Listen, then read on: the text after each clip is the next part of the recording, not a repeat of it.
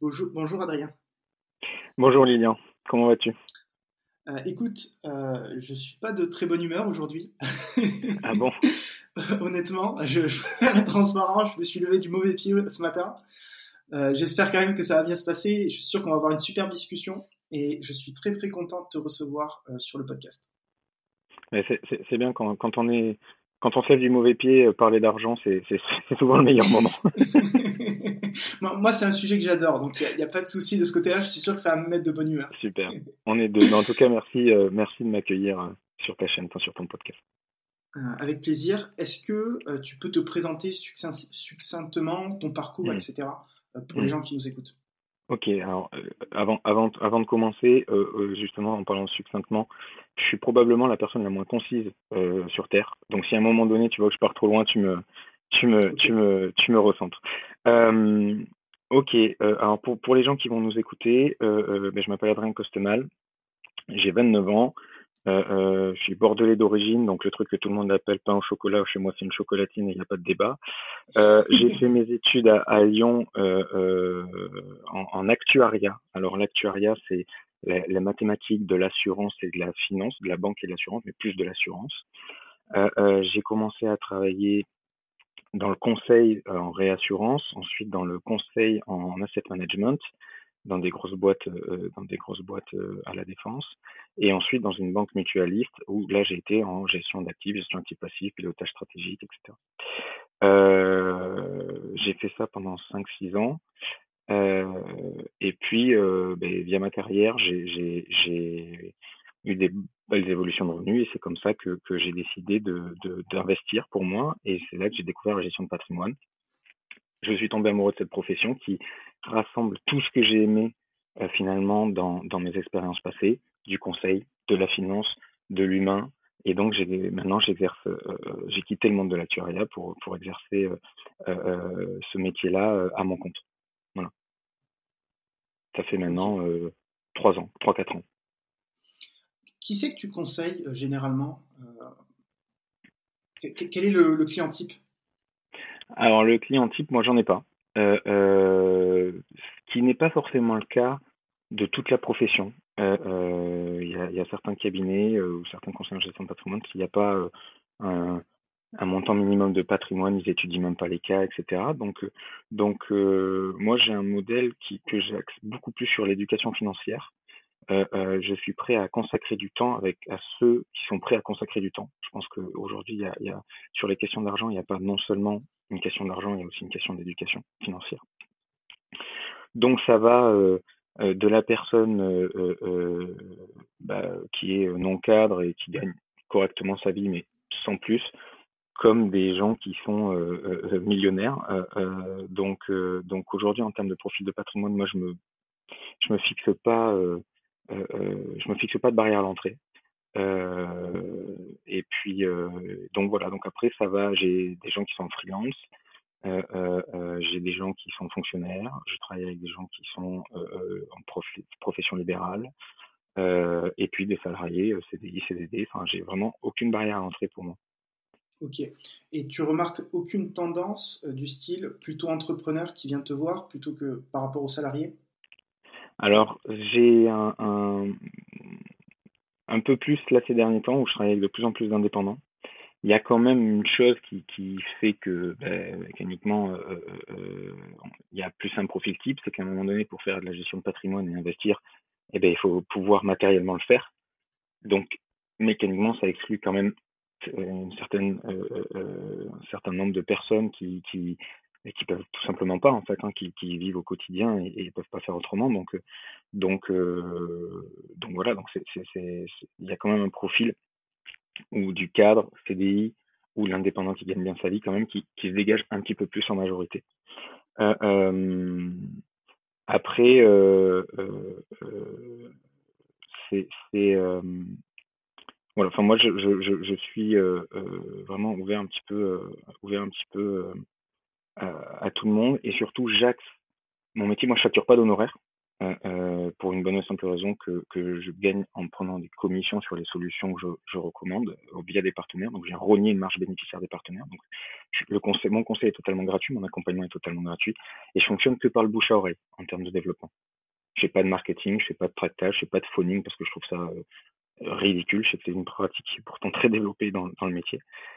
Et donc, euh, ben, mécaniquement, comme je fonctionne que par la recommandation, euh, ben, euh, ben, en fonction des gens avec qui j'ai travaillé, souvent la recommandation, les gens viennent du même milieu. Un, un, indépendant va me recommander un autre indépendant, un médecin un autre médecin. Enfin, donc voilà, c'est un petit peu. Donc forcément, j'ai quand même quelques profils qui se dégagent, mais mais en tout cas, c'est pas par choix personnel. C'est vraiment ça se fait comme ça. Ok, c'est ça vient à toi et toi tu gères. voilà, exactement. Ok. Ouais, exactement. Super. Euh, rentrons directement dans le sujet. Pourquoi déjà, euh, pourquoi c'est si important de réfléchir à la gestion de ses finances? Ah, ça c'est ah, une magnifique question. Euh, aujourd'hui, je pourrais presque, j'ai plein de moyens de répondre à cette question. Alors, n'hésite pas à me faire une petite checklist, checklist dès le début, et après peut-être on pourra développer certains. mais mais mais je pense que le, le c'est un effet générationnel, je pense. C'est le, le, le, plus clair là-dessus. Pourquoi c'est intéressant de, de s'intéresser à ces finances? C'est que notre génération, je ne sais plus quel âge tu as, mais on, doit être euh, probablement de la même génération à peu près.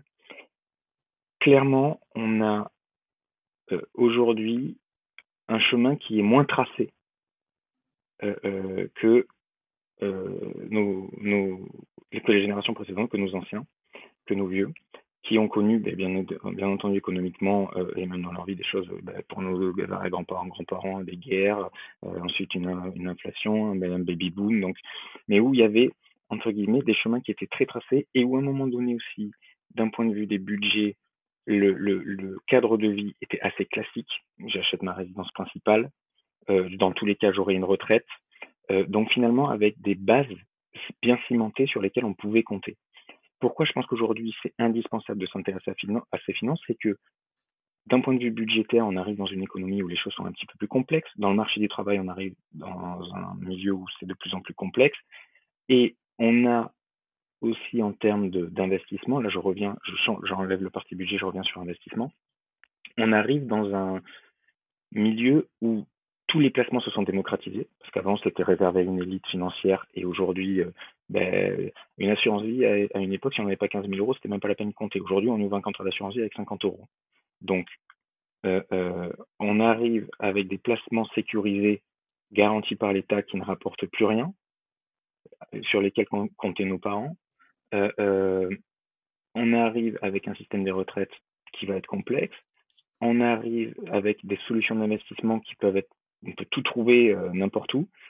Donc ne pas s'intéresser à ça, à mes yeux, euh, je vais être un petit peu violent, mais c'est se tirer une balle dans le pied dans l'avenir. Euh, alors il y a s'intéresser, passer à l'action, il y a plein de choses. Mais aujourd'hui, les questions d'argent pour notre génération, et même celles un petit peu au-dessus, les quarantenaires, cinquantenaires, il reste du temps. Le temps est une question primordiale en termes de budget et en termes d'investissement. Je pense qu'on en, parlera un petit peu après aussi. Euh, euh, et euh, c'est c'est presque une, erreur fatale de ne pas se poser certaines questions. D'autant plus aujourd'hui, l'information, elle est disponible. Alors, le problème, c'est que trop d'informations, trop tue l'information dans, le monde d'aujourd'hui. Je suis entièrement d'accord avec toi et, j'irai même plus loin quand je regarde, par exemple, la situation de ma grand-mère qui a une petite retraite euh, et qui et, elle n'est pas la seule. Il y a beaucoup de personnes euh, âgées qui arrivent à la retraite, ils se retrouvent dans une situation précaire parce qu'ils n'avaient pas conscience déjà de la diminution. En fait, on, croit que notre salaire, ça va rester le même et qu'à la retraite, mais ben, on va toucher pareil. On prend une surprise parce que notre salaire, il peut être divisé par deux, même beaucoup plus parfois, quand on a des hauts salaires. Et du coup, on se dit, OK, moi j'ai bien gagné ma vie, j'ai bien cotisé, etc. Je serai euh, dans une bonne position à la retraite, je vais pouvoir profiter, partir en vacances. Et on se retrouve dans une situation précaire. Et c'est pas à 70 ans ou à 80 ans qu'on va commencer à investir et, à se former là-dessus, alors que ben, dans la logique de la vie, c'est au moment vraiment où on va peut-être se reposer, profiter de la vie. Après, bon, ça serait un autre débat, mais Mais euh, il y a beaucoup de gens finalement qui se retrouvent dans des situations précaires parce qu'ils ne se sont pas posé ces questions ou parce que, ben, après certains cas, évidemment, il y a une petite partie peut-être de la population où c'est encore plus compliqué pour eux du fait qu'ils n'ont pas un haut salaire et que, et que du coup, voilà, ils subissent et, ils se retrouvent dans des situations encore plus précaires euh, au moment de la retraite. Et, je pense vraiment que c'est une, question fondamentale qu'il faut se poser le plus tôt possible, surtout quand on gagne bien sa vie et quand on a les moyens d'investir et de se préparer pour le futur. Il y a une stat qui est, qui est euh, très intéressante parce qu'il faut se rendre compte de ça. Euh, le, le, le travail des vieux, l'âge euh, butoir de retraite qu'on repousse de plus en plus, le mhm. travail des vieux, comme on voit au Japon, où il y a des gens de 70, 80 ans qui travaillent, aux États-Unis aussi, on en voit de plus en plus. D'un point de vue démographique, moi, le passé de qui c'est la faute, chercher les coupables, moi ça, ça m'intéresse pas. C'est qu'est-ce qu'on fait aujourd'hui qui m'intéresse? On y fonce tout droit dans un modèle comme ça. On y fonce tout droit. Démographiquement, on y fonce tout droit. Et, c'est, dramatique. Alors, il y a des gens qui devront profiter entre guillemets du système qui restera en place parce que justement ils peuvent pas préparer l'avenir. Je vais dire ceux qui peuvent le faire, il faut pas hésiter une seule seconde. Pareil, il y a préparer l'avenir, préparer l'avenir. Le but c'est pas non plus de tout préparer pour l'avenir et d'oublier de vivre. Mais à un moment donné, faut, faut, prendre conscience de ça. Il y a, il y a une stat que j'aime bien prendre. Alors évidemment, selon les cas, c'est un petit peu euh, un petit peu euh, différent en fonction de l'évolution de revenus. Mais si on prend une évolution de revenus classique, quelqu'un qui épargne 10% de ce qu'il gagne toute sa vie, il partira et qu'il le place à un taux moyen de 5%. C'est toujours pareil, 5%, est-ce que c'est faisable, pas faisable? Pour l'instant, je rentre pas dans les détails. Mais quelqu'un qui épargne 10% et qui le fait tourner à 5% maintiendra son niveau de vie à la retraite. S'il le fait pendant toute sa carrière. Et en fait, moi, ce que je remarque du travail que je fais, c'est que l'épargne ou l'investissement ou se poser ces questions-là. Il y a plein de gens qui disent ouais mais moi je sais pas faire, je me suis jamais posé la question. Mais en fait c'est une question d'habitude. Les premiers pas sont difficiles, mais une fois que c'est fait, ça roule. Donc on est, vraiment sur presque du, de l'économie comportementale en fait. Donc c'est vraiment c'est vraiment important de comprendre les enjeux les enjeux là-dessus. Une fois qu'on a compris ces enjeux, euh, quelles sont les, premières étapes à suivre pour mieux gérer ses finances Parce que euh, tu, tu, parles d'investissement, mais j'imagine qu'au début, euh, la première étape à suivre, ça va être d'avoir euh, un compte, je dirais, sain, ne pas être à découvert tous les mois, commencer à prendre de bonnes habitudes, mettre de côté de l'argent. Est-ce que tu peux nous, guider un petit peu dans le processus que tu conseilles aux, gens de suivre? Bien sûr. Là où c'est très difficile et, où des fois mon métier c'est presque du développement personnel, voire de la, psychothérapie, c'est que chaque personne est différente et, chaque personne gère ses finances de manière différente. Et à un moment donné, il faut essayer de bien se connaître. Euh, euh, je sais que moi, il y a des gens qui me disent euh, je veux mettre des choses automatiques en place parce que sinon, l'argent, je le dépense. S'il stagne, je le vois, je le dépense. Il y a des gens, ça les gêne pas du tout de le voir et de le garder sur un compte, etc. Donc, déjà, essayer de bien se connaître. Et, et c'est pour ça que en parler à un professionnel, c'est aussi intéressant parce que on va poser des questions. Moi, je pose énormément de questions dans mes premiers rendez-vous. L'objectif est de comprendre de voir le, bilan patrimonial que la personne a actuellement, mais de comprendre sa structure de revenus, ses projets professionnels, ses projets familiaux, ses projets financiers, ses envies, ses rêves même, pourquoi pas, hein, osons, rêver. Hein, moi je dis toujours, hein, visons la lune, on atteindra les étoiles, ou c'est l'inverse, visons les étoiles, on atteindra la lune. Bon, moi je sais plus exactement, mais je suis pas très bon en citation.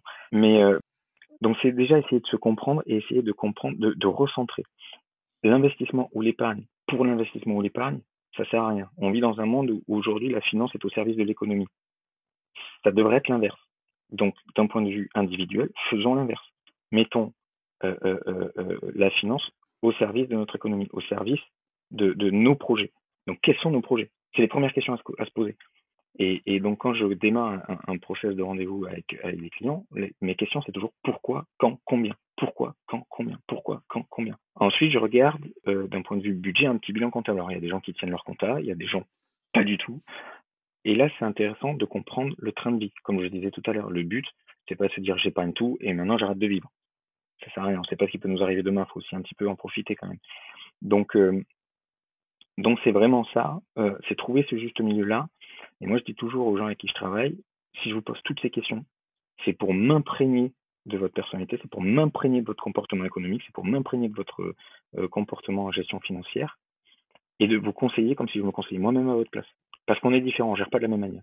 Donc si je vous, conseille avec mon prisme, ça va pas marcher. Il faut que je vous conseille avec le vôtre. Donc déjà, ça, c'est la première étape. Essayer d'apprendre à se connaître financièrement, vraiment. C'est la première des étapes et essayer de comprendre ses projets et de se projeter le plus loin possible. Alors aujourd'hui, c'est compliqué, forcément. Les carrières changent, les gens se déplacent, travaillent à l'étranger, partent en province euh, euh ou, ou, ou, ou, vont en région parisienne. Les vies de couple sont moins euh, euh, figées qu'avant. Mmh donc, donc forcément, c'est compliqué de se projeter sur 30 ans.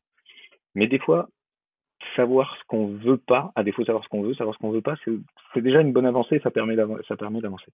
Ça, c'est vraiment la première étape qui est pour moi essentielle et c'est probablement celle sur laquelle je passe le plus de temps avec mes clients. Vraiment. D'accord. Ouais. Le conseil, la finance, c'est facile. À tes auditeurs, je lance un énorme appel. La finance, c'est facile. Ça se vulgarise, tout le monde peut le comprendre et le conseil, c'est pas la chose la plus compliquée. La chose la plus compliquée, c'est débroussailler des solutions d'investissement, il y en a des centaines, mais en fait, si on débroussaille bien, des éligibles à des cas, en fait, il en restera plus que quelques-unes, en fait. Et c'est souvent le taf que je fais.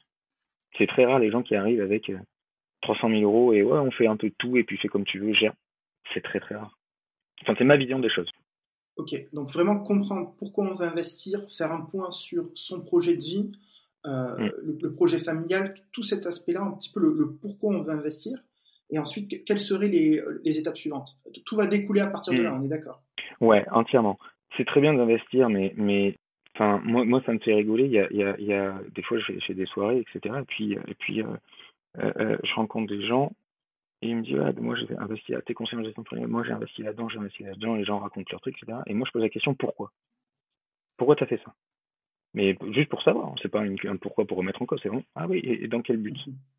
Et les gens, bah, parce que mon banquier m'a dit que c'était bien, ou parce que parce que c'est cool, parce qu'il y a des fois, il y en a, ils, se la pètent aussi en disant ah, moi j'ai fait ci, j'ai fait ça, machin, super. Mhm. Euh, euh, mais en fait,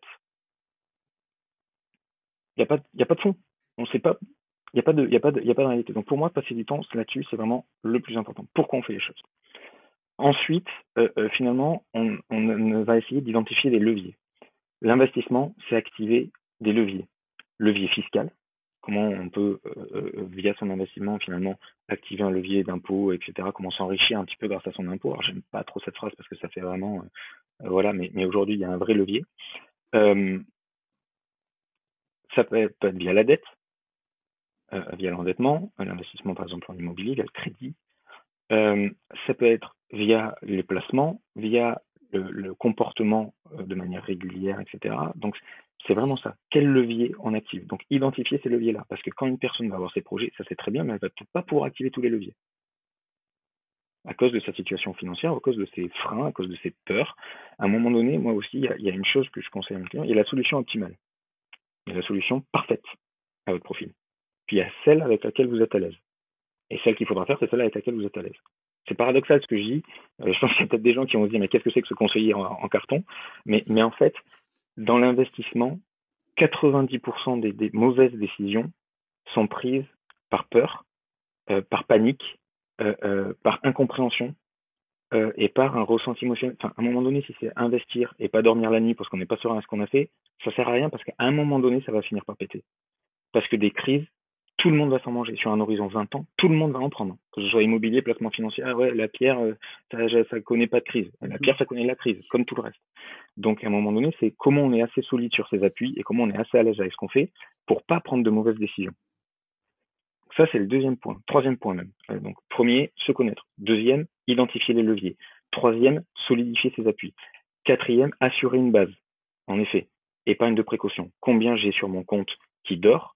Pour si demain il m'arrive une tuile, quoi qu'il arrive, ou demain je, pète un plomb, eh bien, c'est là, ça dort, c'est entre guillemets de l'argent qui tourne pas, c'est bien dommage, c'est vrai, mais au moins, émotionnellement, je suis là. En fait, c'est, c'est finalement mettre des protections euh, à tout comportement déviant, irrationnel de l'investissement. Comment on s'assure de ne pas faire n'importe quoi. Et ensuite, on identifie des solutions. Donc, ça arrive presque en bout de process. Hein. Euh, ensuite, on identifie des solutions en fonction de ça. Parce qu'une fois qu'on sait ça, finalement, des solutions qui vont être éligibles à tous ces critères, euh, il y en reste plus 50. Hein. Donc, donc après, on peut essayer aussi en plus d'essayer de donner du sens, euh, euh, euh, parce qu'il y a des gens qui sont plus attirés par tel type d'investissement, investir dans l'économie ou dans l'immobilier ou dans le, il peut y avoir une appétence particulière.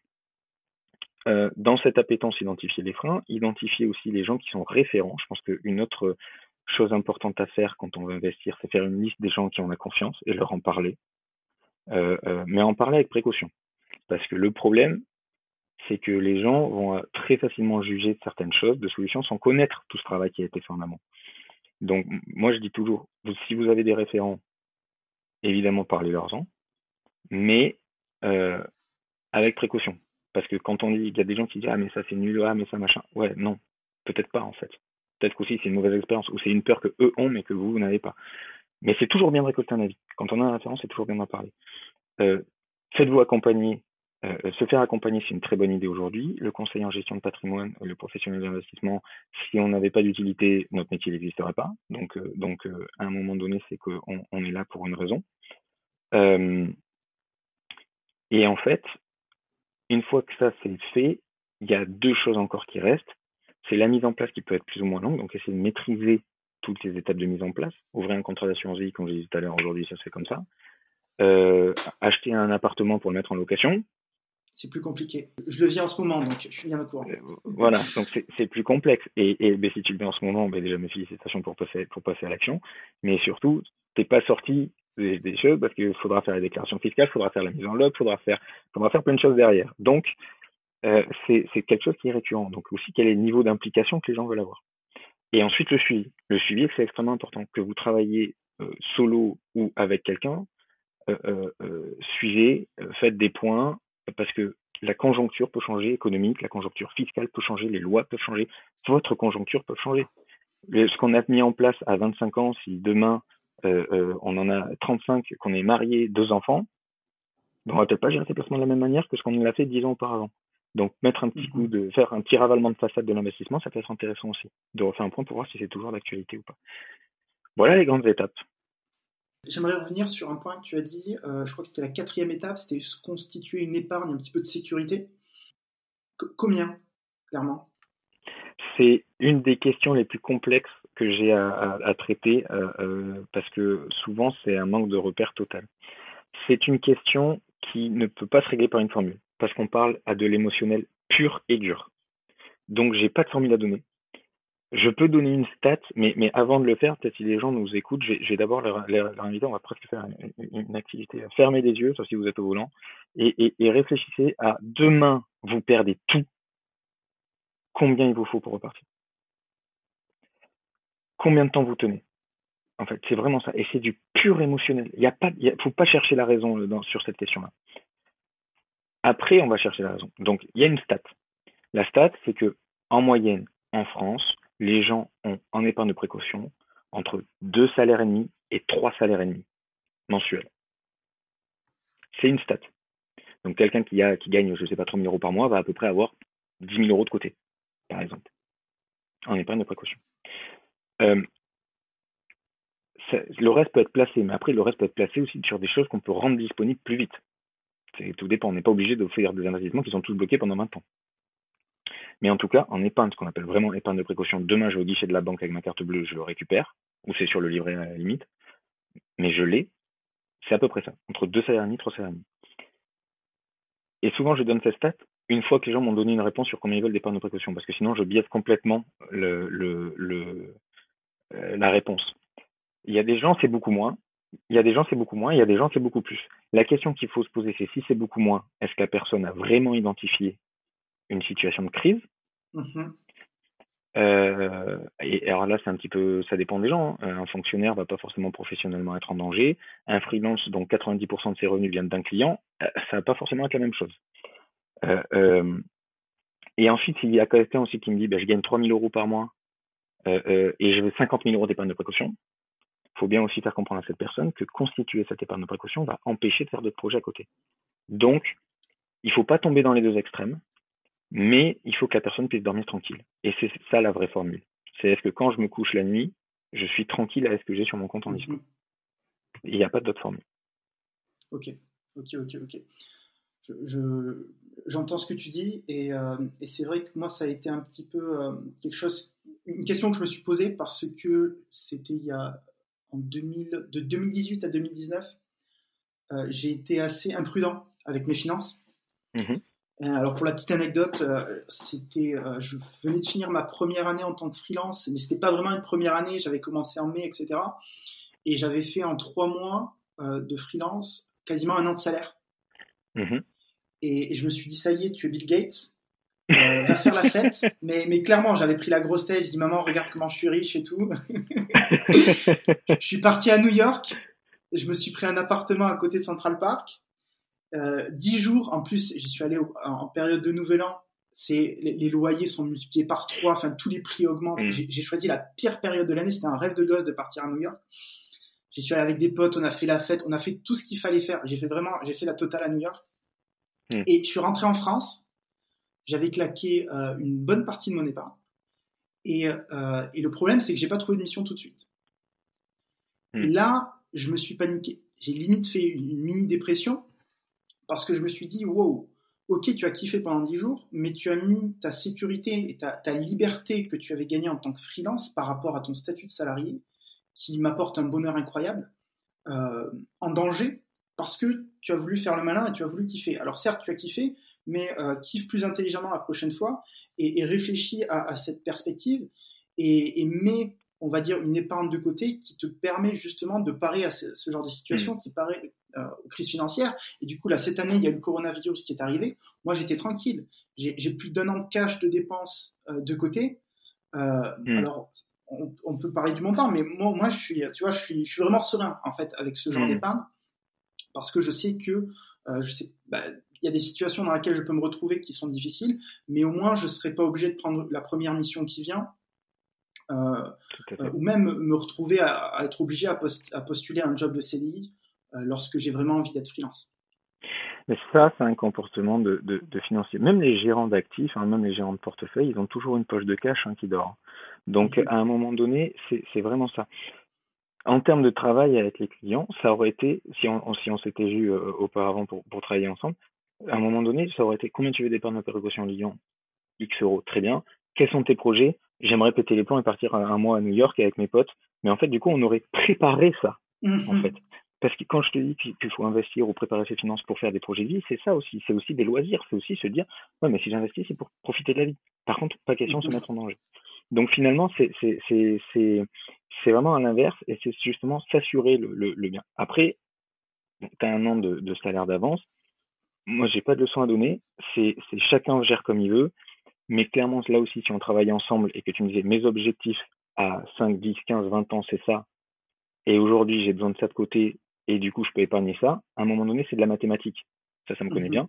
Et c'est de te dire, mais tiens, si les objectifs, on peut pas les atteindre parce que tu as trop, t'immobilises trop à l'heure actuelle, ben, je vais pas te dire, faut que tu immobilises moins. Je vais te dire, faut que tu arbitres. C'est ta décision, c'est pas la mienne.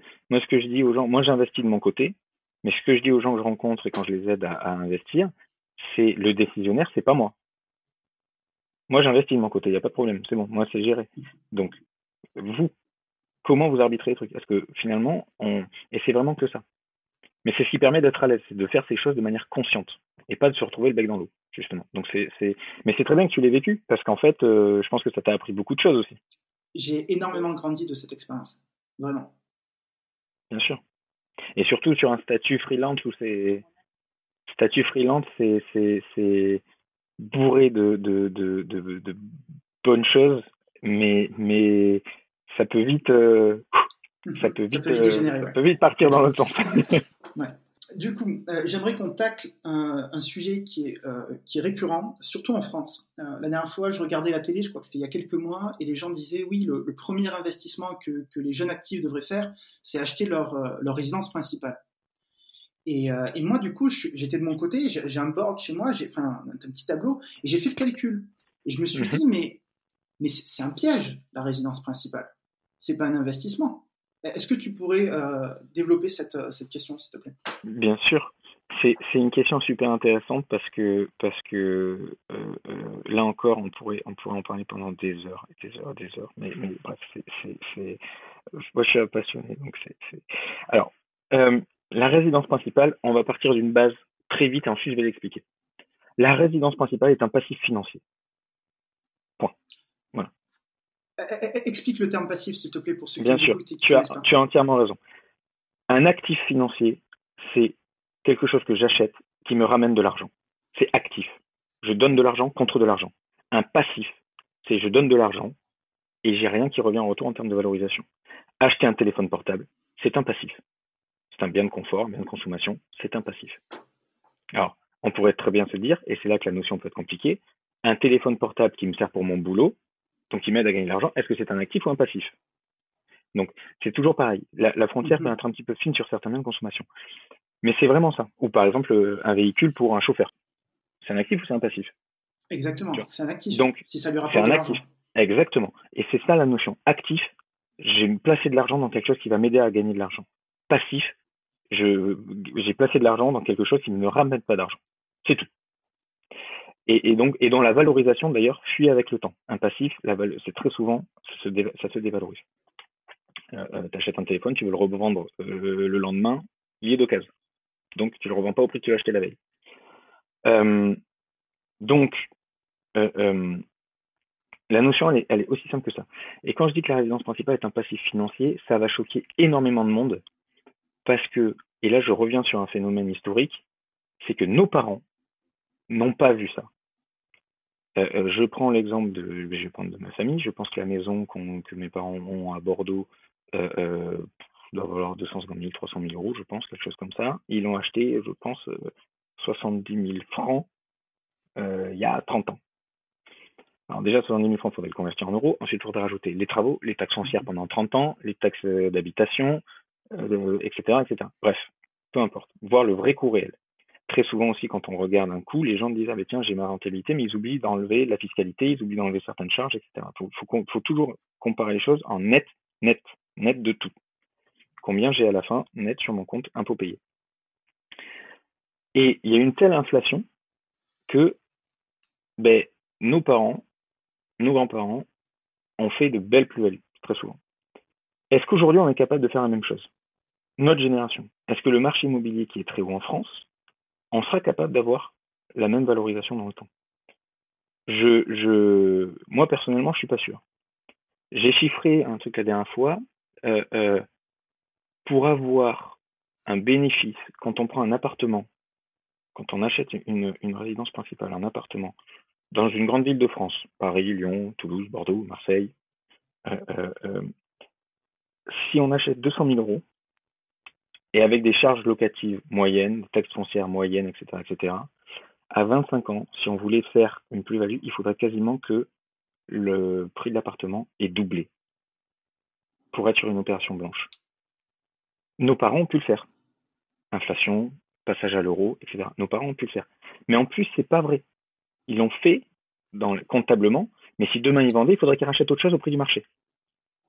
Donc en réalité, la plus-value, elle n'est pas nette elle est nette s'ils achètent quelque chose de moins cher, qui aujourd'hui, à bien équivalent, ne se trouve pas. Donc, donc en réalité, c'est du latent. Donc ça, c'est le premier point. Donc, quand je dis que la résidence principale est un passif financier, c'est que très souvent, euh, euh, mais la rentabilité, si on devait calculer la rentabilité d'un investissement de la résidence principale, est négative.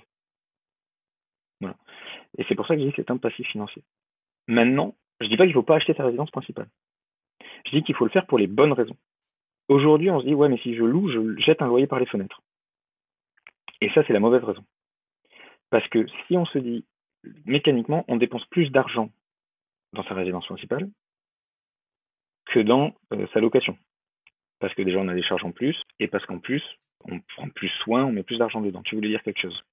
Oui, justement, je, voulais que tu expliques euh, pourquoi. Euh, parce qu'il y, a surtout, il y a, la notion, quand tu fais un crédit, si tu achètes une maison à 200 000 euros, elle va pas te coûter 200 000 euros, mais 220 000 euros pour la même maison. Que tu as, il y a le phénomène psychologique que tu disais où tu as tendance à, plus investir dans ta maison que, que dans ton appartement que tu vas louer, tu vas, tu vas refaire des travaux, etc. Mm. Donc finalement, tu vas t'endetter à une plus haute hauteur lorsque tu vas acheter ta résidence principale versus euh, je, je, je, loue un appartement pour vivre. Exactement. Ben, il y a tellement de frais, frais de notaire, travaux, taxes foncières, entretien, euh, etc., etc. Donc, en fait, sur un, sur un an, on pourrait presque dire, en fait, j'avais chiffré ça, ça je le présente en conférence, parce que de temps en temps, je fais des mhm. conférences sur l'immobilier. Et, et, euh, et, en fait, la résidence principale via la location, en termes de dépenses, en termes uniquement de coûts, de perte d'argent, le, le bilan s'équilibre à peu près à entre 6 et 8 ans, alors ça dépend des villes, ça dépend de plein de choses, hein, à 6 à 8 ans entre louer ou acheter sa résidence principale. Donc déjà, question qu'il faut se dire, c'est si j'achète ma résidence principale, combien de temps je me projette? Parce qu'il y a tellement de frais à l'entrée, frais de notaire, travaux, ameublement, etc., etc., que si c'est pour 3 ans, il faut pas le faire, hein, clairement. Si entre-temps le marché immobilier corrige, alors là, euh, c'est la cata. On se retrouve avec un crédit, sur, un crédit sur dos et on ne peut plus déménager. Maintenant, comme on dépense mensuellement plus d'argent, il faut pas faut comparer ce qui est comparable. Louer et investir le différentiel qui n'est pas dépensé. Le faire à ISO participation finalement.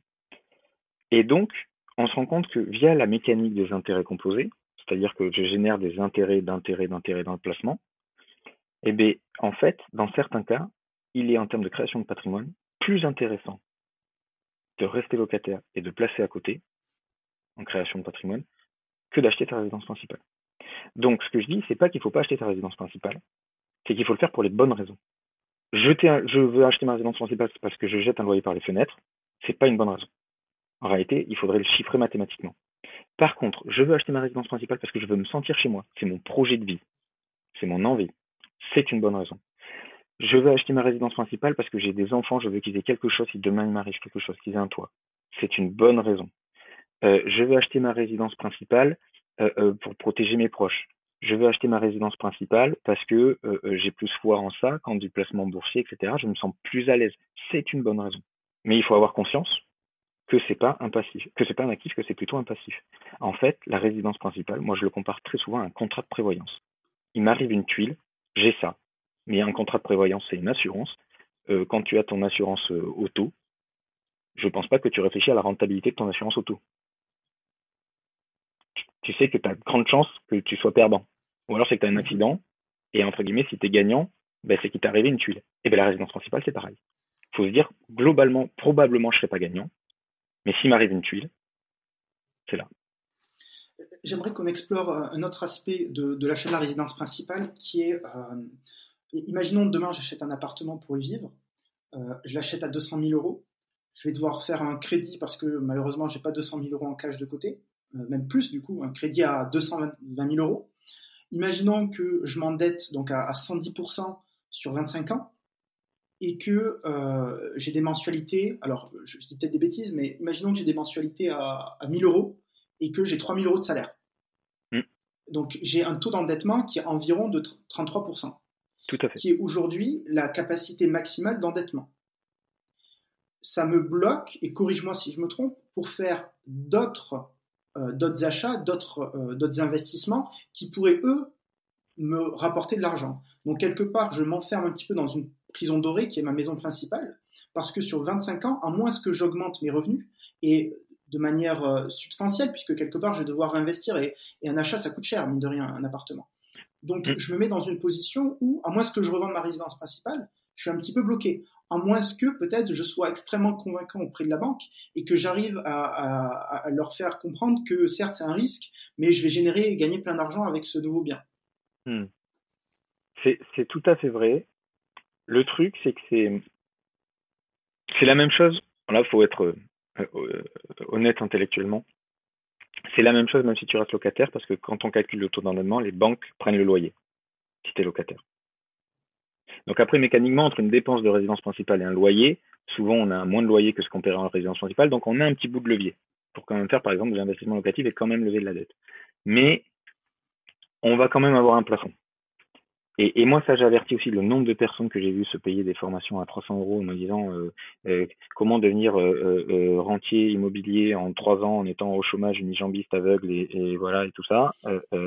ça, c'est bien mignon, mais quand on se confronte à une banque, si votre dossier n'est pas bon, votre dossier passe pas. Point barre. Il n'y a pas de, il a pas de j'ai 60% de taux d'endettement, mais mon projet il est super. Hein, la banque elle vous ferme la porte. Point barre. Mmh. Donc, donc les vendeurs de rêves, moi, ça m'agace un petit peu parce que c'est vrai que c'est faisable dans certains cas. Pareil, trouver des investissements locatifs euh, qui font du 100% autofinancement, c'est de plus en plus rare.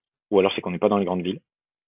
Donc en fait, donc en fait, c'est vraiment ça. C'est vraiment euh, euh, complexe. Après, la formule du taux d'endettement, il faut se rendre compte aussi qu'elle est extrêmement pénalisante, dans le sens où, ben, comme tu l'as calculé, dépenses sur revenus, mais quand on a de l'investissement locatif, on rajoute du coup les loyers qu'on touche, et en dénominateur, enfin, en, dénominateur sur les revenus, on rajoute les loyers qu'on touche, et euh, euh, sur les dépenses, on rajoute les mensualités de crédit.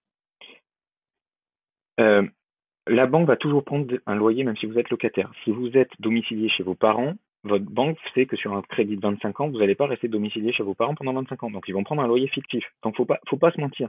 La, banque va toujours prendre une marge de précaution. Et sur les revenus que vous touchez, si vous avez des, des loyers, ils vont pas les prendre à 100%. Donc ça veut dire que pour 1 euro de crédit, ils vont pas prendre 100% de loyer en face. Donc c'est une formule qui se, qui se dégrade très très vite. Mais piloter le taux d'endettement, piloter le taux d'endettement, c'est justement un levier et c'est extrêmement complexe parce que tu le dis dans cette, tu le dis dans ce sens et tu as totalement raison. Aujourd'hui, j'achète ma résidence principale probablement je me bloque sur beaucoup de points, mais aussi à l'inverse. Là où c'est là où c'est difficile, c'est qu'il faut faire attention au cas inverse. Si aujourd'hui on se dit je pourrais faire 300 000 euros, 400 000 euros d'investissement locatif et que je l'ai fait, mais que dans 10 ans je suis marié, j'ai des enfants et je veux acheter ma résidence principale pour les couvrir. Et si j'ai fait trop d'investissement locatif, je ne peux pas acheter ma résidence principale.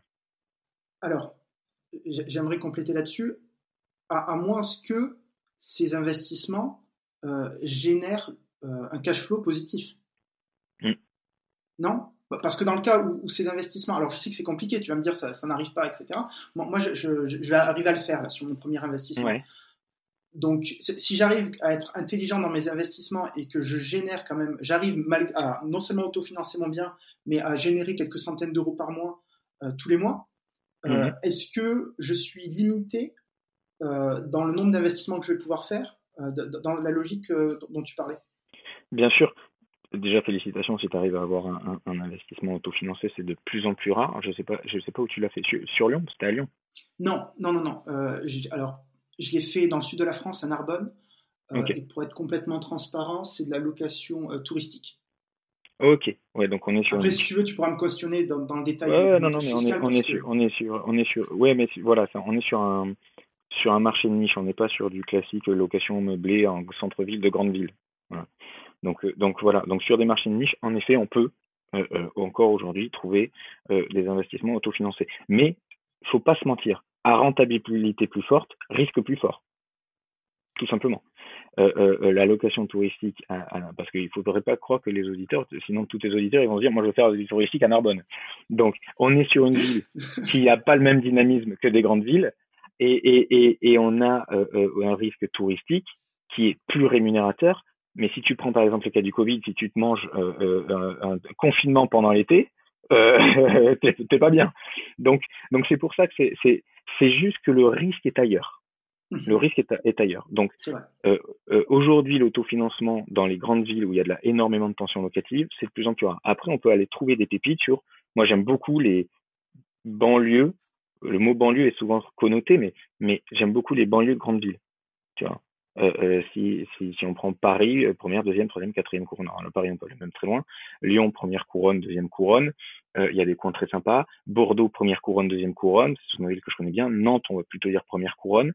Toulouse première couronne. Il y a des choses super et c'est en termes relatifs, si une ville croît en termes relatifs, euh, euh, quand on prend 500 euros du mètre carré, mais qu'on le prend sur quelque chose qui vaut 5000 euros du mètre carré, ou si on le prend sur quelque chose qui vaut 3000 euros du mètre carré, la plus-value, elle, elle, est, elle est faite ailleurs. Donc si on prend par exemple l'immobilier euh, en Ile-de-France, ceux qui ont fait la plus forte plus-value, c'est pas ceux qui ont acheté 10 000 du mètre et qui sont passés à 13 000, c'est ceux qui, sont, qui l'ont acheté à 3 500 qui sont passés à 7.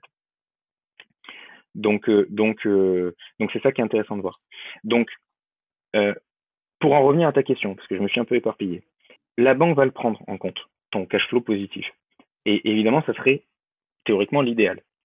Mais à un moment donné, si tu as 3000 euros de revenus, tu peux faire autant de cash flow positif que tu veux, ils vont pas te lâcher un million de dettes. Parce qu'ils savent que si demain il y a une crise, tu te retrouves avec 7000 euros de mensualité et tu pourras pas. Donc il y aura un plafond. Après, quelle est la pratique? Ça dépend de toutes les banques, ça dépend de ta relation avec ton banquier, ça dépend de ton niveau de revenu. C'est-à-dire, euh, quelqu'un qui euh, a 3 000 euros pourra pas faire un million de dettes, mais quelqu'un qui gagne le double, 6 millions d'euros, 6 000 euros, pourra pas faire 2 millions de dettes. Enfin, tout est, là, c'est vraiment du cas par cas.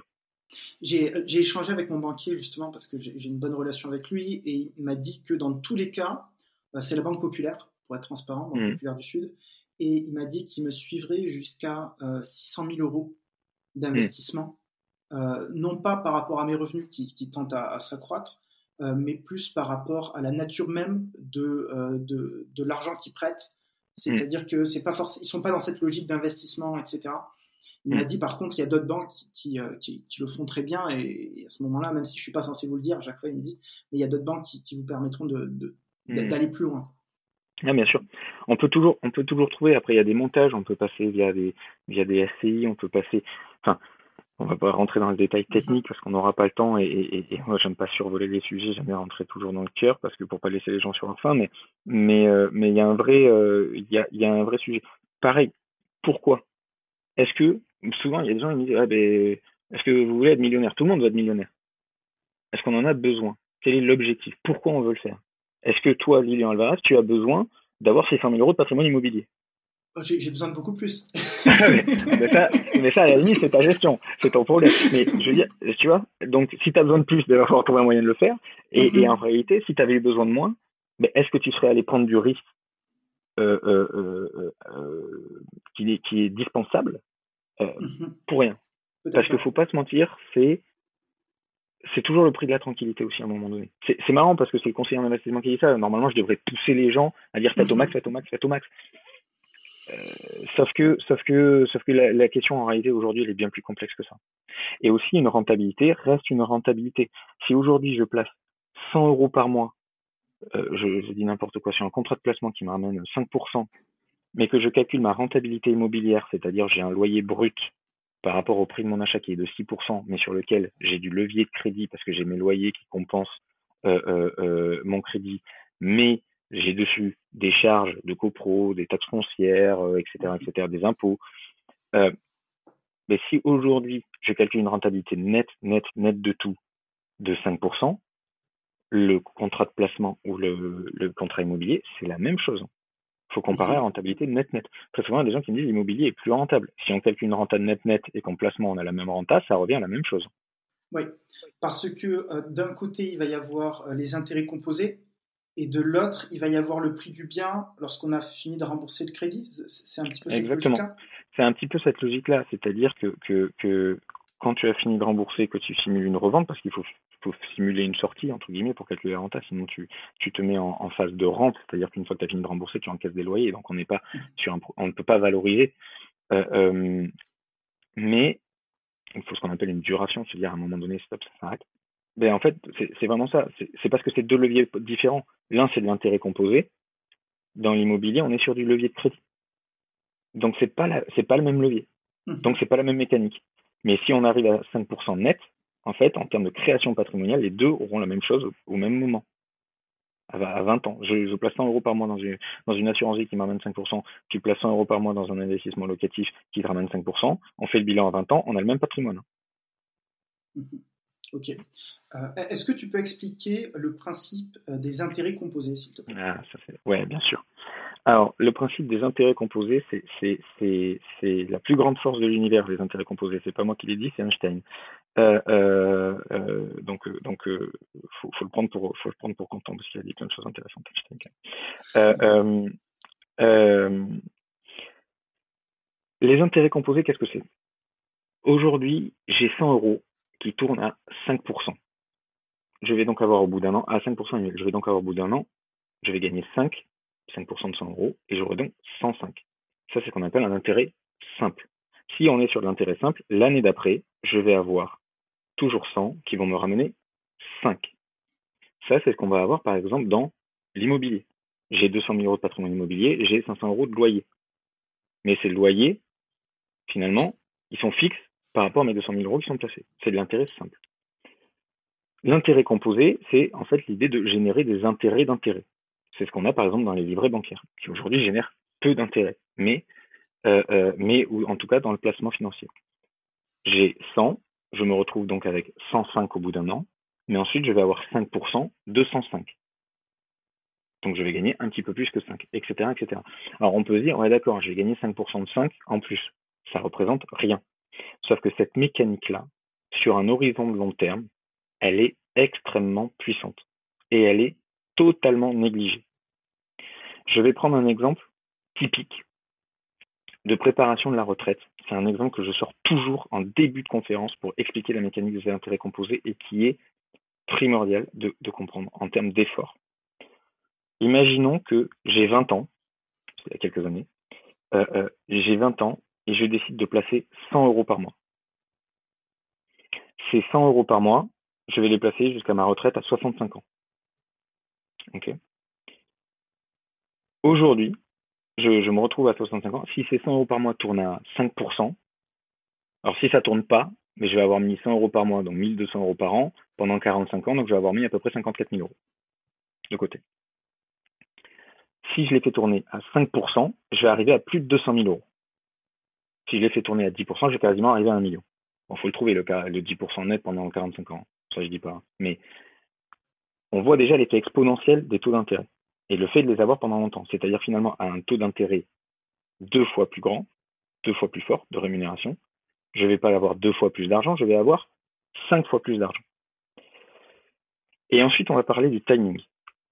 Pas 100 euros par mois, mais pendant 45 ans, je ne change pas mon comportement économique. Tu te rappelles tout à l'heure, on parlait de comportement économique. C'est-à-dire pendant 45 ans, je fais 100 euros par mois pour avoir ces résultats-là. Si au lieu de faire à 20 ans, je le fais à 30 ans, et que je veux les mêmes résultats, j'ai donc enlevé 10 ans sur 45 ans d'investissement, mais en fait, pour avoir les mêmes résultats, avec le, même niveau de rentabilité, donc le même produit, j'ai flingué un quart de placement, et c'est pas 100 euros par mois que je devrais mettre pour avoir le même résultat, c'est 265 euros par mois. Donc j'ai bousillé un quart de mon horizon de placement, je dois faire 2,6 fois plus d'efforts. J'ai 40 ans, j'ai toujours pas fait le truc j'ai flingué la moitié de mon temps pour avoir les mêmes résultats que celui qui a fait 100 euros par mois. Il faut que je mette 700 euros de côté pendant 25 ans. J'ai utilisé la moitié de mon temps. Je dois faire 7 fois plus d'efforts. Et en plus, je dois faire 700 euros pendant tout le temps qui me reste. Alors que celui qui a commencé à 20 ans et qui a mis 100 euros, il reste à 100 euros. Il n'y a pas besoin de changer, il n'y a pas besoin d'augmenter.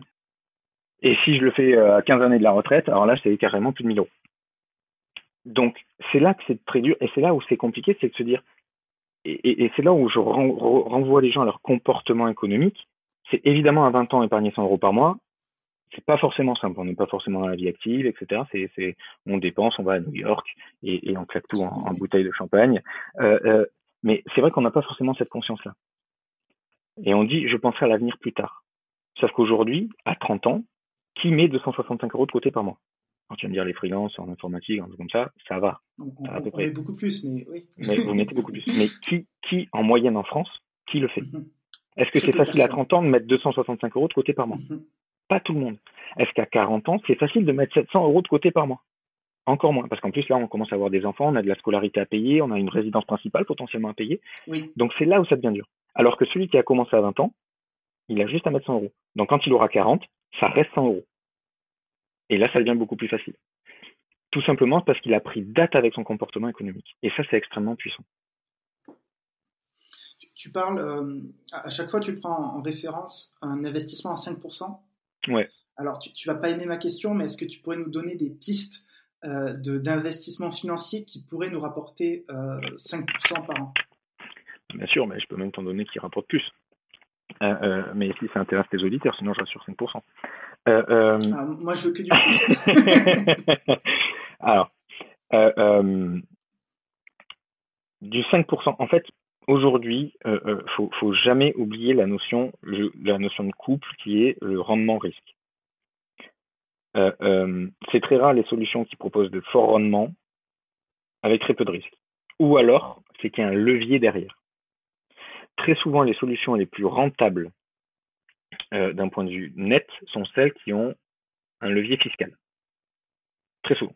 Celles qui ont les rentes nettes les plus fortes sont celles qui ont un levier fiscal. Ce levier fiscal, il peut être de l'amortissement, il peut être du crédit d'impôt, il peut être. Bref, tout simplement parce que finalement, et en plus, on réduit un petit peu le risque, parce que finalement, on, on sort du risque marché, on sort du risque investissement pour un risque fourni par l'État pour une, rémunération fournie par l'État. Donc c'est intéressant finalement. Je m'enlève du risque et je me rajoute une renta. Je fais de la loi de défiscalisation euh, en immobilier. Il y a des gens qui sont fans et qui ne le sont pas. C'est pareil, on pourrait en faire un débat d'une heure. Ben, finalement, je touche des loyers. J'en touche peut-être moins parce qu'on est souvent plafonné. Par contre, j'ai une rémunération qui vient de l'État. Donc finalement, demain, j'ai pas de locataire, j'ai quand même une rémunération qui, vient de l'État. Donc, finalement, le couple rendement-risque, c'est un petit peu une notion qui, est, qui est à comparer, justement. C'est ce qui permet de comparer les, produits financiers entre eux. Donc aujourd'hui, si on veut du pas risqué, on est à 1%. 0,5% sur le livret A, les fonds euros en assurance vie aux alentours de 1%. Si on commence à aller sur des profils un petit peu plus dynamiques, mais en restant dans le prudent, on peut atteindre du 2%, 2, 2,5%. Si on va sur des profils équilibrés, et là je me base sur un historique. Tu peux nous donner des, noms d'investissements qui fournissent ce taux de rentabilité?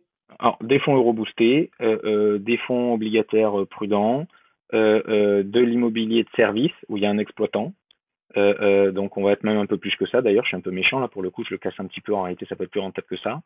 Euh, donc, mais donc ce qui est bien quand il y a un exploitant, c'est qu'en fait, qui est locataire ou pas locataire, on s'en fout. Il y a exploitant, donc c'est l'exploitant qui paye. Mais souvent, ben, finalement, on n'est pas à 100% du loyer qu'on pourrait toucher. ce genre de choses, tu vois, ce, ce, genre de choses. Donc il y a quand même des pistes. Ensuite, si on va sur quelque chose d'un petit peu plus dynamique, sur un comportement équilibré, euh, euh, ben là, on va pouvoir atteindre du 3, 4, 5. Si je regarde les historiques, moi, je tiens à le dire aussi euh, très haut et fort. Attention au podcast, les performances passées présagent pas des performances futures. Donc, donc, je veux pas non plus que ce que je dis là soit retourné contre moi dans quelques années. Euh, euh, mais euh, historiquement, ça s'est vu, ça s'est fait. L'immobilier, le secteur de l'immobilier va être entre, en général, sauf si on arrive à faire de l'autofinancement, ça serait l'idéal, mais entre 4 et 12. C'est vaste, hein entre 4 et 12 selon les montages. Sauf qu'aujourd'hui, un mauvais montage de financement, de crédit, il peut bousiller une rentabilité. Vraiment. J'ai vu des opérations qui, sur le papier, pouvaient ramener du 7% net. Et en fait, quand on a fait les calculs avec le montage financier, l'apport, la durée de crédit, le machin, etc., le taux, ben, on tombait à 3% net. Hein. Au final, euh, s'embêter à faire l'immobilier pour ça, euh, dommage. Donc, donc, euh, donc, euh, donc voilà. Donc il y a plein de pistes. Euh, la question c'est quel est le risque qu'on prend et surtout quel est l'horizon de placement. Plus on va aller chercher des rentabilités hautes, plus il va falloir voir loin pour pouvoir tout simplement amortir les mouvements de marché, qu'ils soient immobiliers ou qu'ils soient. Alors je tiens aussi à le dire à tes auditeurs, moi et ceux qui travaillent avec moi le savent, j'irai jamais dire qu'une solution est mauvaise. Aucune. J'irai jamais dire. Alors, à part des solutions vraiment très très très très particulières où on est sur des niches de placement, euh, euh, mais qui peuvent être intéressantes, mais qui sont presque plus des investissements plaisir qu'autre chose. Mais j'irai jamais dire, tu vois, il y a des gens qui me disent l'immobilier neuf, la défiscalisation, ouais, ou l'ancien, ou machin, etc. Ça c'est mieux que ça, ça c'est mieux que ça. Non, c'est pas vrai. Il y en a pas un qui est mieux que l'autre. C'est comme si demain je te disais euh, les pâtes c'est mieux que le riz.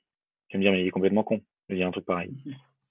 Ça dépend de ce que tu achètes en fait tu prends des, tu prends, moi je suis plus pâte que mais tu prends des pâtes euh, marque Pouce euh, et, et, du riz fantastique, ben ton riz va devenir que des pâtes. Donc, et puis c'est juste pas le même goût, c'est pas la même chose.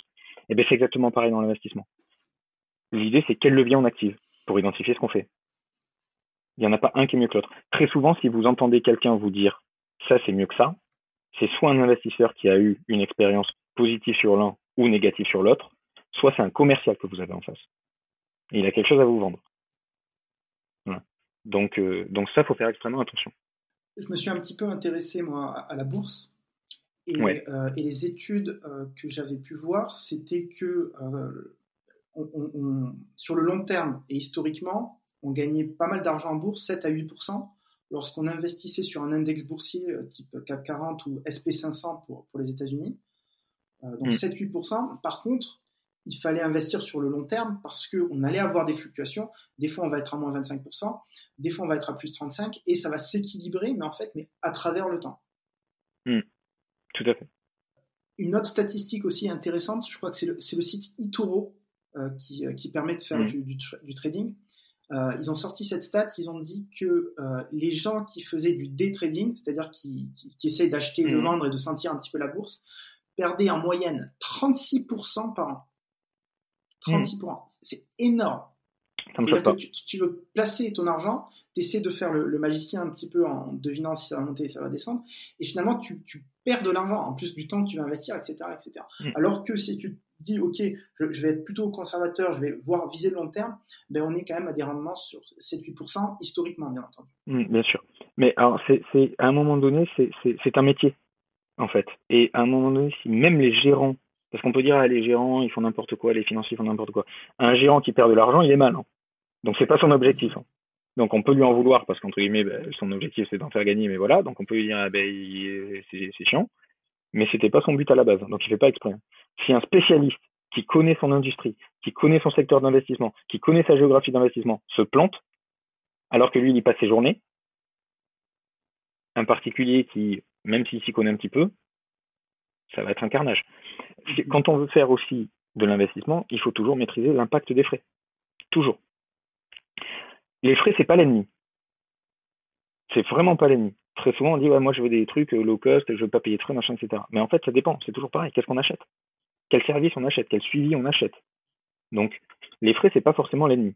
Par exemple, si tu prends, euh, paradoxalement, si tu payes des frais sur euh, quelque chose, euh, sur si tu prends des frais de, de je sais pas 5%, ça peut être énorme, 5% sur euh, du placement en entrée, mhm. mais en fait, si tu as bien géré ton investissement dans le temps, ton impact il va être de 0,3, 0,4 à long terme.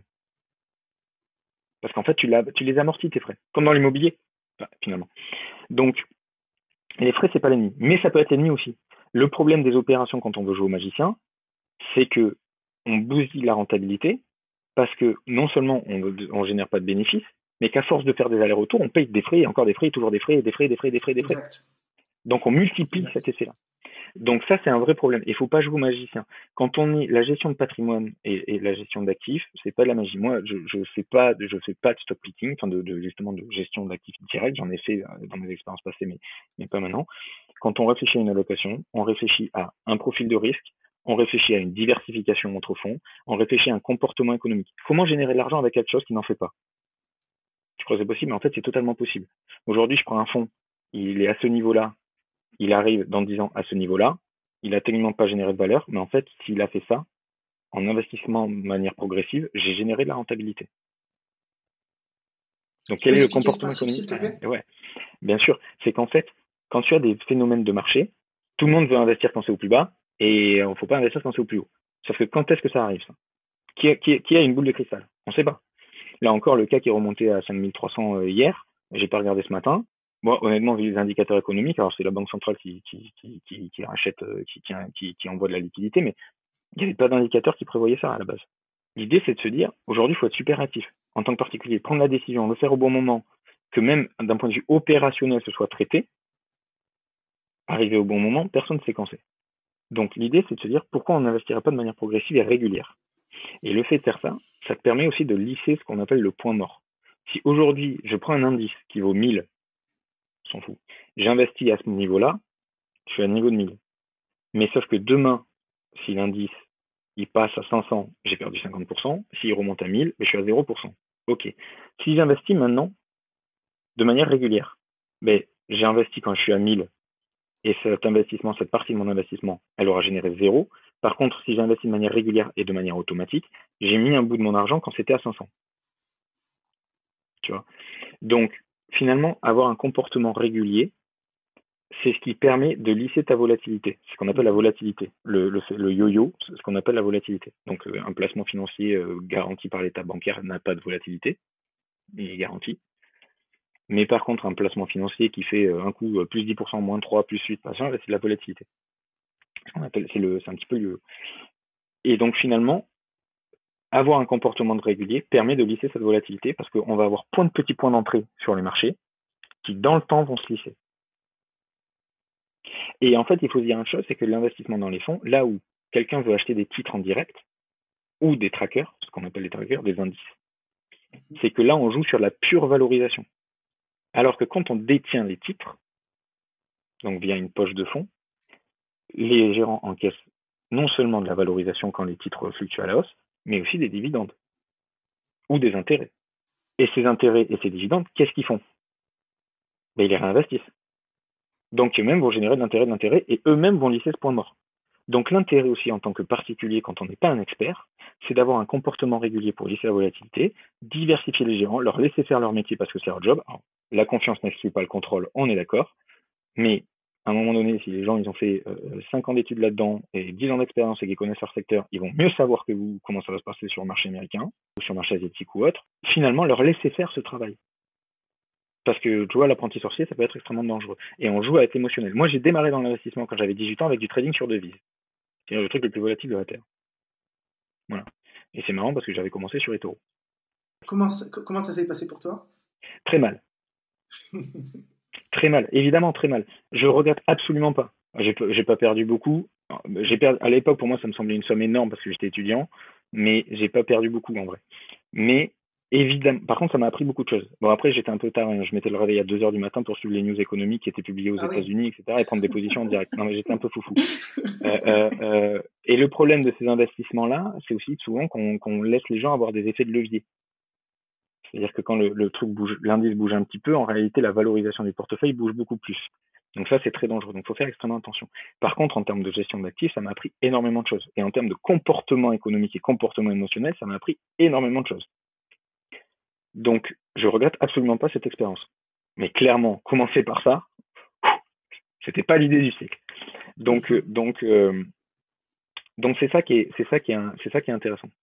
Et vraiment, j'en reviens à Gérer ses finances et gérer ses investissements, c'est d'abord du comportement économique, du comportement d'investisseur. C'est maîtriser les leviers, maîtriser leur fonctionnement, diversifier les leviers aussi. L'idée, c'est pas de se dire je ne fais que de l'IMO. Ça peut être je fais un peu de placement, je fais un petit peu d'IMO, etc., etc. Comme ça, on est tranquille. Je fais un petit peu de levier fiscal, je fais un petit peu. Voilà. Et, et avec ça, déjà, on va être plus tranquille, de 1. De 2, on va avoir des bonnes rentas. Euh, euh, de 3, on va absorber aussi des crises. Euh, aujourd'hui, la crise du coronavirus, elle a impacté les marchés boursiers, elle a pour l'instant pas impacté les marchés immobiliers, pas dans les grandes villes en tout cas. À voir ce que ça va devenir. Finalement, jouer la diversification et jouer le placement progressif, c'est, ce sont des bonnes pratiques patrimoniales. Et en plus, c'est plus facile. C'est plus facile de mettre 100 euros par mois que 10 000 euros d'un coup. Alors, du coup, j'ai une question pour toi euh, qui, va peut-être euh, en contresens de, de ça. C'est l'idée de se dire, OK, il y a des crises économiques assez régulièrement, tous les 10 ans, je crois, à peu près. Euh, est-ce que, euh, Adrien, ce serait pas intéressant que je garde une somme en cash de côté pour que, euh, dès que les prix chutent et dès qu'on est dans une crise économique, acheter assez violemment, par exemple, du SP500, qui, je crois, aujourd'hui est remonté à sa valeur en, mmh.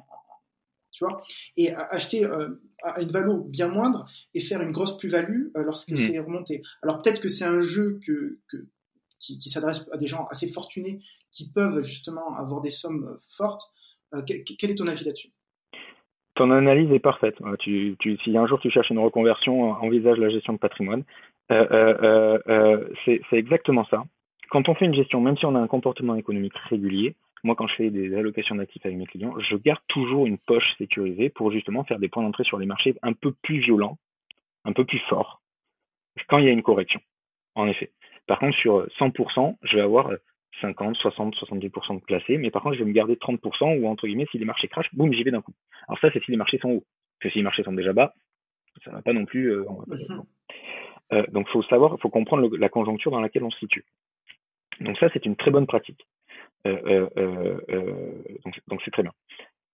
Ensuite, il faut savoir une chose, c'est que ça aussi, les gérants le font. Donc, Là où, entre guillemets, d'un point de vue personnel, si on fait directement de l'achat de titres financiers, il faut évidemment se, le mettre en place, sinon c'est un danger. Par contre, quand on investit dans des fonds qui sont gérés, les gérants le font aussi. Mhm. Donc quand on a une poche de cash, il faut savoir que dans les fonds qu'on prend, il y a aussi des poches de cash. Donc, on est vraiment, entre guillemets, un peu tranquille. Ensuite, évidemment, donc évidemment que c'est intéressant de faire ça, puisque justement, on va baisser notre point d'équilibre beaucoup plus vite, puisqu'on va rentrer sur des points beaucoup plus bas. Maintenant, la question, c'est quand est comment on identifie un point d'équilibre? C'est compliqué. Comment on sait? C'est extrêmement compliqué et surtout d'un point de vue opérationnel, entre le moment où j'identifie un point d'équilibre et le moment où ma position est comptabilisée sur le marché, combien de temps il s'est passé? Et ça, ça peut faire très mal parce que là, le CAC, il a repris euh, euh, quasiment 1000 points en 10 jours. Mhm. Tous ceux qui ont fait des versements, par exemple sur des contrats d'assurance vie qui prennent deux semaines à se mettre en place, et finalement, ils vont rentrer trop tard. D'où l'idée d'avoir un comportement régulier sur certains placements.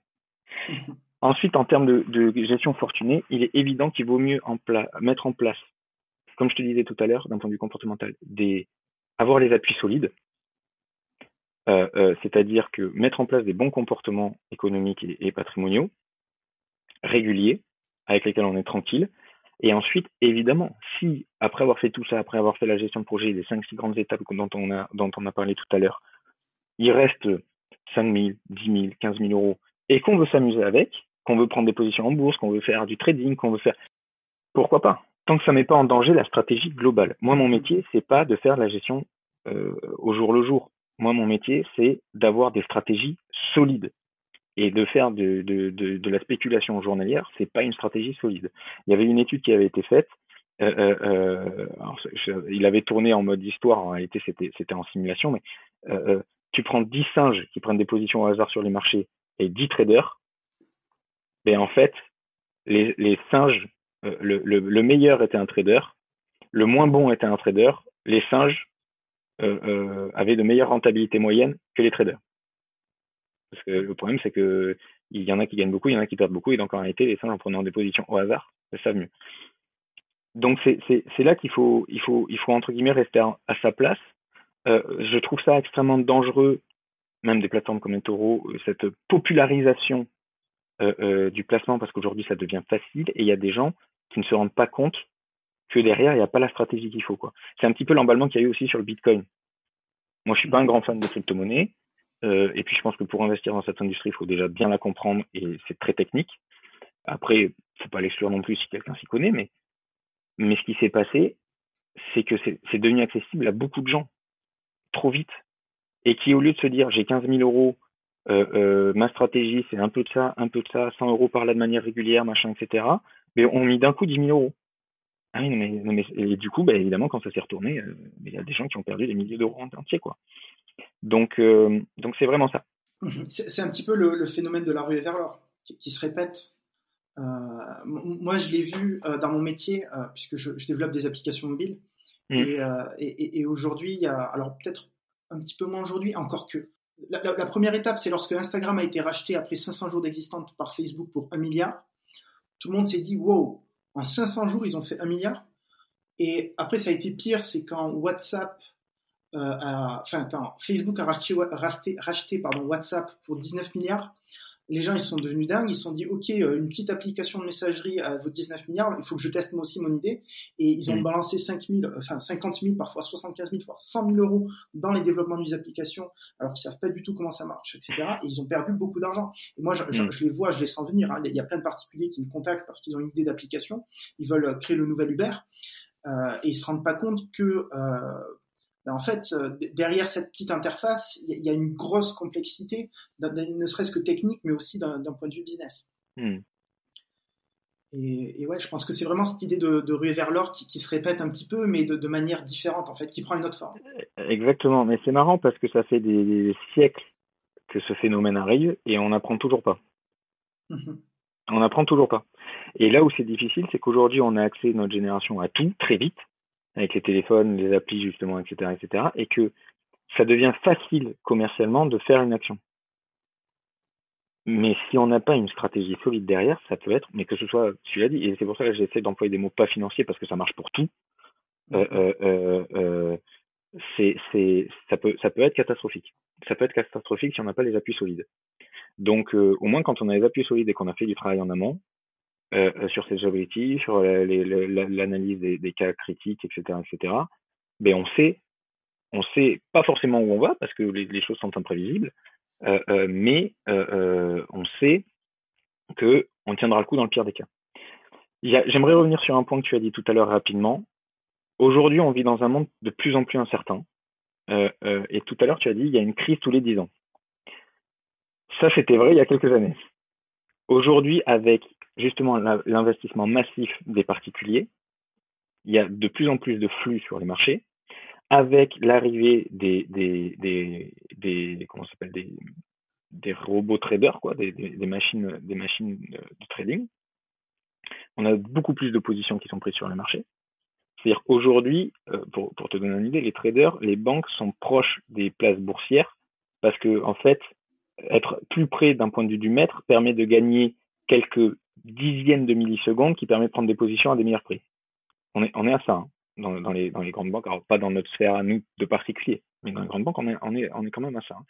Donc les mecs, ils se battent pour avoir les locaux les plus près des opérateurs de marché. Donc c'est extrêmement complexe et aujourd'hui, en fait, tout ça a ramené beaucoup plus de volatilité. Et c'est là aussi où il y a un phénomène générationnel, c'est contrairement à ce que vont nous dire nos parents résidence principale euh, ou investis là-dedans, etc., c'est qu'on on arrive dans un nouveau monde. Alors on est déjà dedans en réalité, hein, mais, on arrive dans un nouveau monde qui est de plus en plus volatile, qui est de plus en plus euh, euh, systémique. On l'a vu avec la crise du coronavirus, c'est-à-dire que dès qu'il systémique, ça veut dire pour ceux qui comprendraient pas que ben, un battement de papillon, un battement d'aile de papillon quelque part va générer un ouragan ailleurs. C'est que les choses, en fait, c'est un effet domino euh, avant, il y avait une crise en Chine, ça pouvait ne pas impacter la France. Aujourd'hui, il y a une crise en Chine, ça va impacter le monde entier.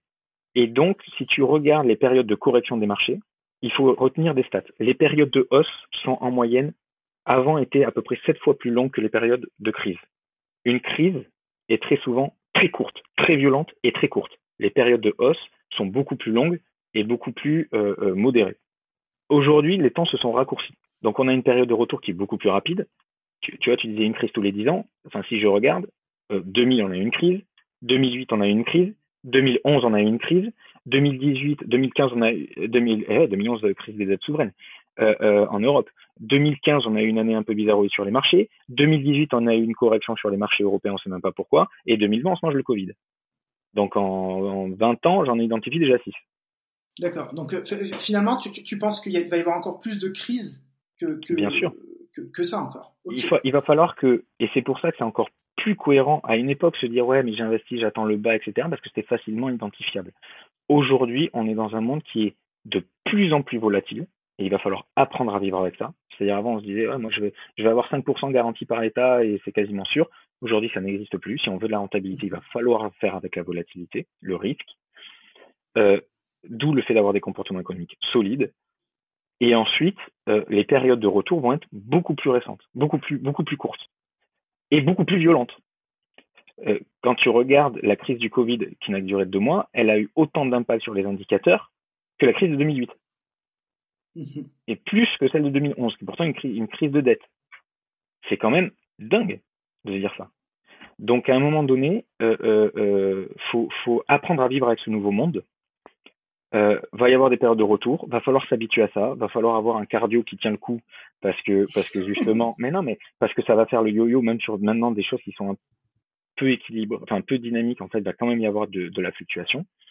Et, et, et c'est pour ça qu'un comportement économique stable, régulier et solide sur ses appuis est extrêmement important, encore plus dans le monde de demain. Quel est le livre ou les livres que tu conseilles euh, pour s'éduquer financièrement? Les livres que je conseille, il y en a tellement, c'est compliqué parce que parce qu'il y en a tellement. Euh, euh, euh, alors le livre, les livres que je conseille, numéro un, le, le, le code général des impôts. parce qu'aujourd'hui, nombre d'investissements sont bousillés parce qu'on maîtrise pas la fiscalité. Donc, alors maintenant, on n'a pas besoin d'avoir le code, hein, on, on, va sur la direction générale des impôts, il y a tout qui est écrit. Mais maîtriser l'impact de la fiscalité sur les investissements, Ensuite, aujourd'hui, l'information, on la trouve un peu partout. Euh, euh, pas besoin forcément d'acheter des grands, grands bouquins. Par contre, moi, je suis, j'aime bien les bouquins vraiment sur l'éducation financière ou l'analyse conjoncturelle. Euh, euh, donc, ça va être par exemple les bouquins de Kiyosaki, euh, euh, Robert Kiyosaki, Robert Kiyosaki. pauvre, le, cadran par exemple, le quadrant du cash flow, exactement. Je trouve que ce sont de bonnes introductions à l'éducation financière, toujours à pondérer. On n'est pas dans le même écosystème que, que, que ce gars-là mais euh, mais euh, ça reste intéressant en termes de culture. Ça permet justement plutôt que de se dire je vois de l'investissement comme de l'investissement, c'est plutôt que je vois de l'investissement comme des questions personnelles. Et ça, je trouve que la démarche très intéressante. Et donc je pousse les gens à aller vers ce vers ce genre de bouquin là plutôt que euh, euh, se taper des bouquins très théoriques ou comment pricer des titres financiers, etc. Donc, donc voilà. Ensuite, je crois que la meilleure éducation, c'est de faire plus que de lire. C'est très bien d'apprendre la théorie, on apprend, je pense, beaucoup plus vite par la pratique. Euh, euh, donc, euh, donc, euh, moi, je suis pas un grand fan des bouquins. Des, genre, je, sais que c'est pas, je suis, je suis à mon compte, mais je pense que je suis un des seuls entrepreneurs qui lit peu. Euh, mais par contre, je lis peu, mais je fais beaucoup. Donc, donc, donc, commencer peut-être petit, faire des petites choses avec lesquelles on est à l'aise, et justement apprendre de ces expériences-là. C'est très bien de lire 15 bouquins sur l'explication des crises et la gestion des crises en finance. comment émotionnellement on va réagir quand il va y en avoir une entre la théorie et la pratique, il y a souvent un monde. Mhm. Donc, euh, donc je conseillerais plus ça pour apprendre. Et aujourd'hui, les informations, on les trouve un peu partout, même sur Internet. Ce qu'il faut, c'est maîtriser les impacts des frais et notamment de la fiscalité, d'où le Code général des impôts. Quelques bouquins de finances plus personnels que pure théorique sur les placements financiers.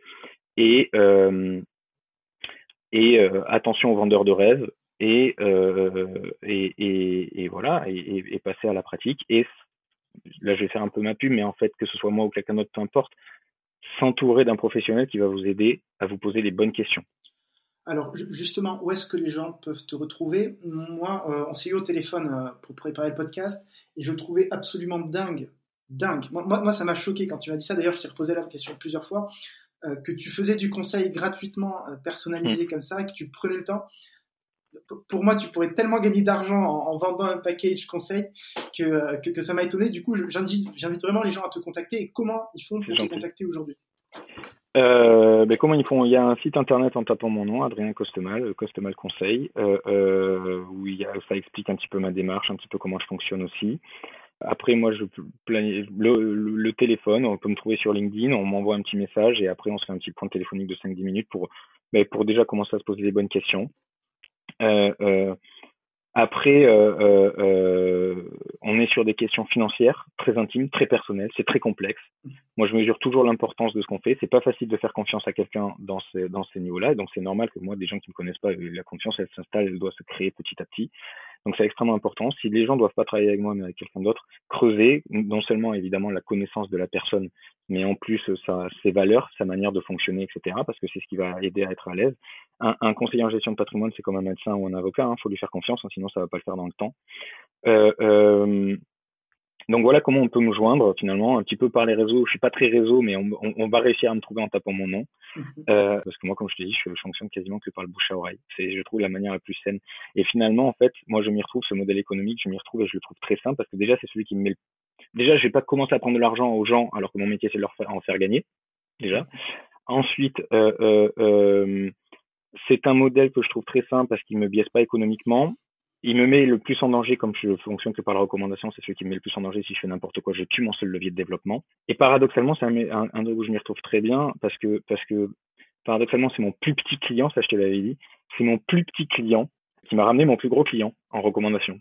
Donc finalement, passer du temps avec des gens qui, qui sont délaissés par la banque, par les cabinets, etc. Ben en fait, finalement, dans le temps, je peux m'y retrouver aussi, quoi. Donc, euh, donc voilà. Donc moi, vraiment, comme je le disais, je suis prêt à passer du temps avec ceux qui sont prêts à passer du temps. Par contre, c'est réciproque. Moi, des gens qui veulent pas passer du temps, euh, euh, on va pas, on va pas avancer ensemble, quoi. Merci beaucoup, Adrien. Merci à toi. Merci beaucoup pour pour pour l'invitation. Et puis au plaisir s'il y a besoin de de, de creuser d'autres sujets là-dessus. C'est c'est ce sont des sujets sans fin. Et un petit mot pour pour tes auditeurs. Passer à l'action. Il vaut mieux faire. Euh, euh, on, dit toujours j'ai peur de faire une bêtise en investissant, ça sera toujours mieux que de rien faire.